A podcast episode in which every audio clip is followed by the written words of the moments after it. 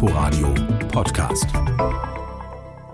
Und jetzt der Tag in Berlin und Brandenburg. Im Studio ist Birgit Kahnert. Es geht um 7000 Euro.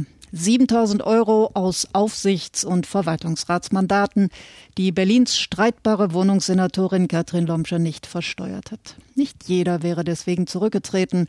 Die linken Politikerin hat es gestern am späten Abend getan. Thorsten Gabriel. In der Senatsverwaltung für Stadtentwicklung und Wohnen ist heute kein Wochenbeginn wie jeder andere. Schockstarre. Die Chefin ist weg, von jetzt auf gleich. Seit Mittwoch konnte man ahnen, dass es zumindest noch ungemütlich werden könnte für Katrin Lomscher. Da nämlich musste die 58-jährige linken Politikerin eingestehen, dass sie Nebentätigkeiten in Aufsichts- und Verwaltungsräten nicht wie vorgeschrieben ans Land zurückgezahlt hatte. Ein Versäumnis, das allein wohl nicht zu einer Amtsaufgabe geführt hätte, auch wenn die Finanzexpertin der AfD-Fraktion Christine Brinker sofort von einem Skandal sprach und Lomschers Rücktritt forderte. Dies jedoch vor allem, weil es eine parlamentarische Anfrage Brinkers zu Nebeneinkünften von Senatsmitgliedern war, die die Angelegenheit ans Licht brachte. In ihrer Rücktrittserklärung beteuert Katrin Lomscher, ihr Fehler sei ihr erst durch diese parlamentarische Anfrage bewusst geworden. Viel schwerer wiegt allerdings, was sie danach eingesteht. In den Jahren 2017 und 2018 hat sie ihre Nebeneinkünfte nicht versteuert. Sie habe nicht vorsätzlich gehandelt, versichert sie. Gleichzeitig spricht sie von einem schweren persönlichen Fehler, der ihr weiteres Handeln als Senatorin dauerhaft überschattet hätte. Mit dieser Einschätzung dürfte sie ein Jahr vor der nächsten Wahl wohl richtig liegen. Für die rot-rot-grüne Koalition allerdings kommt ihr Rückzug zu einem denkbar ungünstigen Zeitpunkt.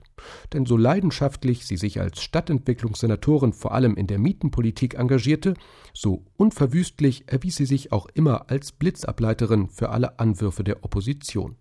Dazu kommt das Prestigeprojekt Mietendeckel, bei dem noch fraglich ist, ob er vor dem Bundesverfassungsgericht Bestand haben wird. Dies und auch die nur noch kurze Zeit bis zur nächsten Wahl dürften Interessenten für die Amtsnachfolge kaum Schlange stehen lassen. Unser landespolitischer Korrespondent Thorsten Gabriel. Und wie geht es nun weiter? Ute Schumacher hat nachgefragt. Auch am Tag nach dem Rücktritt von Berlins linker Stadtentwicklungssenatorin Katrin Lomscher ist die Überraschung über ihren Schritt groß. Die Parteivorsitzende der Berliner Linken, Katina Schubert, erklärt ihn mit politischen Grundsätzen. Wir äh, treten dafür ein, dass Menschen fair besteuert werden und dass sie aber auch ihre Steuern zahlen, dass diejenigen, die mehr leisten können zur Finanzierung des Gemeinwesens auch mehr leisten müssen. Und wenn einem dann so ein Fehler passiert, der den eigenen Grundsätzen vom Grundsatz her ja zuwiderläuft, dann sagt Katrin äh, Lomscher für sich, dann muss ich auch die Konsequenzen tragen. Berlins regierender Bürgermeister Michael Müller, SPD, der sich in den vergangenen Jahren oft mit Katrin Lomscher gestritten hatte, zollte der linken Politikerin jetzt genauso Respekt für diesen Schritt wie die Opposition.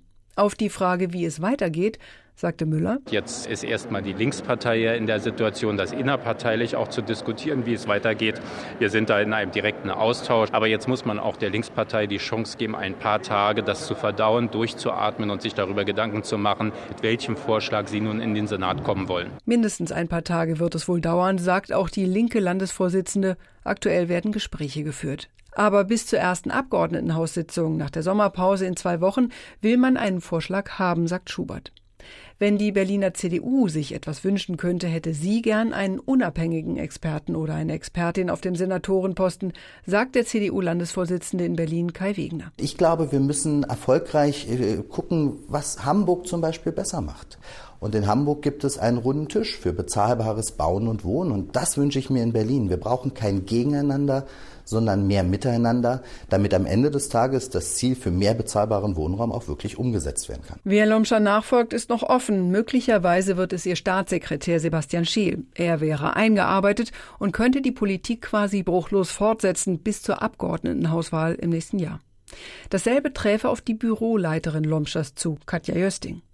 In der linken Fraktion verfügt ansonsten noch Carola Blum über Erfahrungen als Senatorin. Sie war allerdings aus persönlichen Gründen unlängst als Fraktionsvorsitzende zurückgetreten. Auch deshalb gilt es als unwahrscheinlich, dass sie Lomschas Nachfolgerin wird.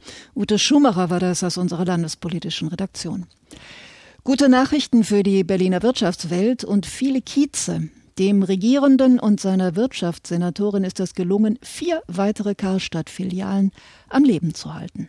Das ist, glaube ich, ein guter Tag für Berlin, ein guter Tag auch für den Einzelhandelsstandort Berlin. Mit den Galeria Karstadt Kaufhofbetreibern hatte der Senat seit Wochen verhandelt, um möglichst viele Standorte in Berlin zu erhalten. Sie verständigten sich jetzt darauf, dass auch die Filialen an der Müllerstraße im Wedding, an der Wilmersdorfer Straße in Charlottenburg und am Tempelhofer Damm weiter existieren sollen. So steht es in einer gemeinsamen Absichtserklärung, die heute unterzeichnet wurde. Zwar noch keine Garantie, der Senat will sich aber im Gegenzug verpflichten, die Weiterentwicklung von Karstadt-Warenhäusern zu unterstützen, sagt Wirtschaftssenatorin Ramona Popp. Wir sichern Standorte, wir entwickeln Standorte weiter am Alexanderplatz, am Hermannplatz, am Kurfürstendamm. Das sind natürlich die Bauvorhaben in unterschiedlichen Stadien. Das ist alles ein Zeichen dafür, dass der Einzelhandels- und der Kaufhausstandort Berlin auf einem Weg ist, auch wieder sich zu modernisieren. Es ist wichtig, nochmal zu erwähnen, dass an den Standorten, die erhalten bleiben, auch 45 Millionen Euro investiert werden. Vorausgegangen war der Vereinbarung allerdings eine wochenlange Zitterpartie, denn der Konzern war nach der pandemiebedingten Schließung aller Filialen bundesweit in eine schwere Krise geraten. Im April hatte er Rettung in einem Schutzschirmverfahren suchen müssen. Im Juni hatte das Unternehmen zunächst angekündigt, sechs der elf Warenhäuser in Berlin zu schließen. Für die Filiale im Ringcenter war das dann im Juli abgewendet worden. Nun gilt das auch für drei weitere Standorte. Die Wirtschaftssenatorin freut sich besonders für die Beschäftigten. Es hängen, ich glaube, so rund 800 Arbeitsplätze an diesen drei Standorten, für die es keine betriebsbedingten Kündigungen geben soll. Neben dem Lachenden gibt es aber auch ein weinendes Auge, denn nicht zu retten sein werden Müller zufolge die Standorte im Lindencenter in Hohenschönhausen und in den Neuköllner Gropius-Passagen. Da ist uns einfach auch vermittelt, vermittelt worden, dass es eine direkte Konkurrenz in dieser Mall-Situation gibt und insofern die Standorte sehr kritisch zu bewerten sind. Für die anderen nun geretteten Häuser bestehen aber Perspektiven für die nächsten mindestens drei bis zehn Jahre. Verhandelt werden soll offenbar noch über Karstadt Sports. RBB-Reporterin Kirsten Buchmann. Man möchte es angesichts der deutschen Geschichte nicht für möglich halten, aber die Antisemitismusbeauftragten von Bund und Ländern haben inzwischen alle Hände voll zu tun.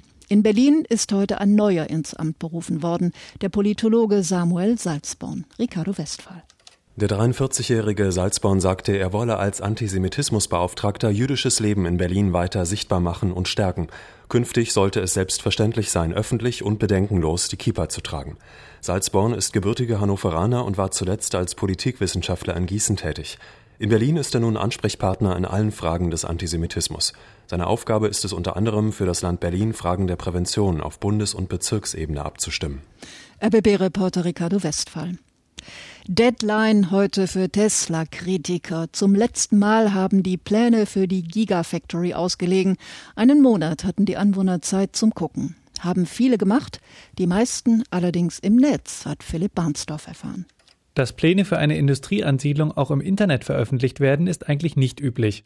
Bei Tesla in Grünheide scheint sich das aber gelohnt zu haben, wie Ulrich Stock vom Landesumweltamt erklärt. Und da hat sich ein interessantes Ergebnis ergeben, nämlich dass die Online-Auslegung im Internet eine überragende Bedeutung hat. Wir haben 18.000 und mehr Zugriffe auf die auf dem UVP-Portal ausgelegten Unterlagen. Aber dem stehen gegenüber ganze 28 Einsichtnahmen in den Rathäusern und im Landesumweltamt selbst. Auch Axel Kruschat vom BUND hat gemeinsam mit anderen Umweltverbänden die 23 ausgelegten Aktenordner studiert. Er findet gut, dass das Werk nach den neuen Plänen weniger Wasser verbrauchen soll als ursprünglich geplant. Auch lobt er Tesla für die enge Zusammenarbeit mit Umweltverbänden. Aber er hat auch Kritik. Was ich kritisch finde, ist, dass das Gesamtpaket, ja, also diese Region wird sich ja stark verändern durch dieses äh, Werk, ja dass sowohl Verkehrsanbindung, Stromversorgung, Gasversorgung, dass diese Fragen relativ unklar sind, dass die aber eigentlich äh, jetzt auch schon mit betrachtet werden müssen und dazu gibt es meiner Ansicht nach zu wenig Aussagen in diesem Emissionsschutzverfahren. Kruschat vom BUND will gemeinsam mit anderen Umweltverbänden eine kritische Einwendung zu den Plänen schreiben. Dazu haben Bürger und Verbände noch bis zum 3. September Zeit. Die Einwendungen müssen öffentlich diskutiert werden. Ein neues Gesetz erlaubt das wegen Corona jetzt auch im Internet. Aber das Landesumweltamt, das die Tesla-Dokumente und die Einwendungen prüft, hat andere Pläne, sagt Abteilungsleiter Ulrich Stock. Wir streben auf alle Fälle einen Präsenzerörterungstermin an. Von der Möglichkeit, die das Planungssicherungsgesetz gibt, eine Online-Befassung durchzuführen, möchten wir lieber Abstand nehmen. Wir gehen davon aus, dass die Öffentlichkeit doch sehr an einem Erörterungstermin in direkter Konfrontation der Betroffenen mit dem Antragsteller interessiert ist. Am 23. September soll es in der Stadthalle in Erkner soweit sein. Das Landesumweltamt erarbeitet derzeit ein Hygienekonzept, damit möglichst viele Menschen trotz Corona zur Diskussion kommen können. ABB-Reporter Philipp Barnsdorf. Kampf dem Virus, nicht nur mit Maske und Abstand. In Brandenburg kann sich das Personal in Schulen und Kindergärten ab sofort kostenlos testen lassen, bis zu sechsmal in den kommenden vier Monaten. Iris Wussmann war beim Start in einer Kita in Guben dabei. So, dann darf ich bitten, wer möchte zuerst? Ich mach den Anfang. Ja? Mutig folgt Corinna Kamper, Schwester Steffi, in den Behandlungsraum. Um irgendwo mal zu wissen, habe ich, habe ich nicht. Weil nun doch viel durch Kinder und mit Urlaub zurück und alles sowas in der Art. Dafür nimmt sie das doch etwas unangenehme Prozedere in Kauf. Mund auf, einfach an was Schönes denken. Ja, sehr tapfer. Respekt. In 24 Stunden bekommt sie das Testergebnis und damit Gewissheit. Die will auch die Leiterin der Kita des Naime Wilke Stifts, Marina Heinrich. Wir haben ja schon sehr lange Corona und wir arbeiten schon sehr lange mit den Kindern und mit den Eltern in unserer Einrichtung. Wir haben keinen Corona-Fall. Das macht mich doch recht neugierig, wie das jetzt äh, weitergeht. Und ich möchte auch selbst wissen, wie es mir eben halt geht. Super, Heinrich. Ja. Wir starten. Gut. Mit den nötigen Berechtigungsscheinen hat sie der Rektor des Stifts Markus Müller ausgestattet. Der ist froh, dass es jetzt losgehen kann. Alles sei etwas mit der heißen Nadel gestrickt. Erst Freitagabend waren die Abläufe klar. Um unseren Mitarbeitern ein Stück Sicherheit zu geben und auch wir selber haben ein Stück mehr Sicherheit, dass wir wissen, die Mitarbeiter sind gesund, haben keine Infektion, und wenn was sein sollte, können wir frühzeitig hoffentlich einschreiten und die Infektionsketten unterbrechen. Mit einem großen Ansturm rechnet das Wilkestift nicht. In Guben gab es seit Monaten keinen Corona-Fall mehr. Aber durch die Urlaubsrückkehrer dürfte schon Interesse bestehen.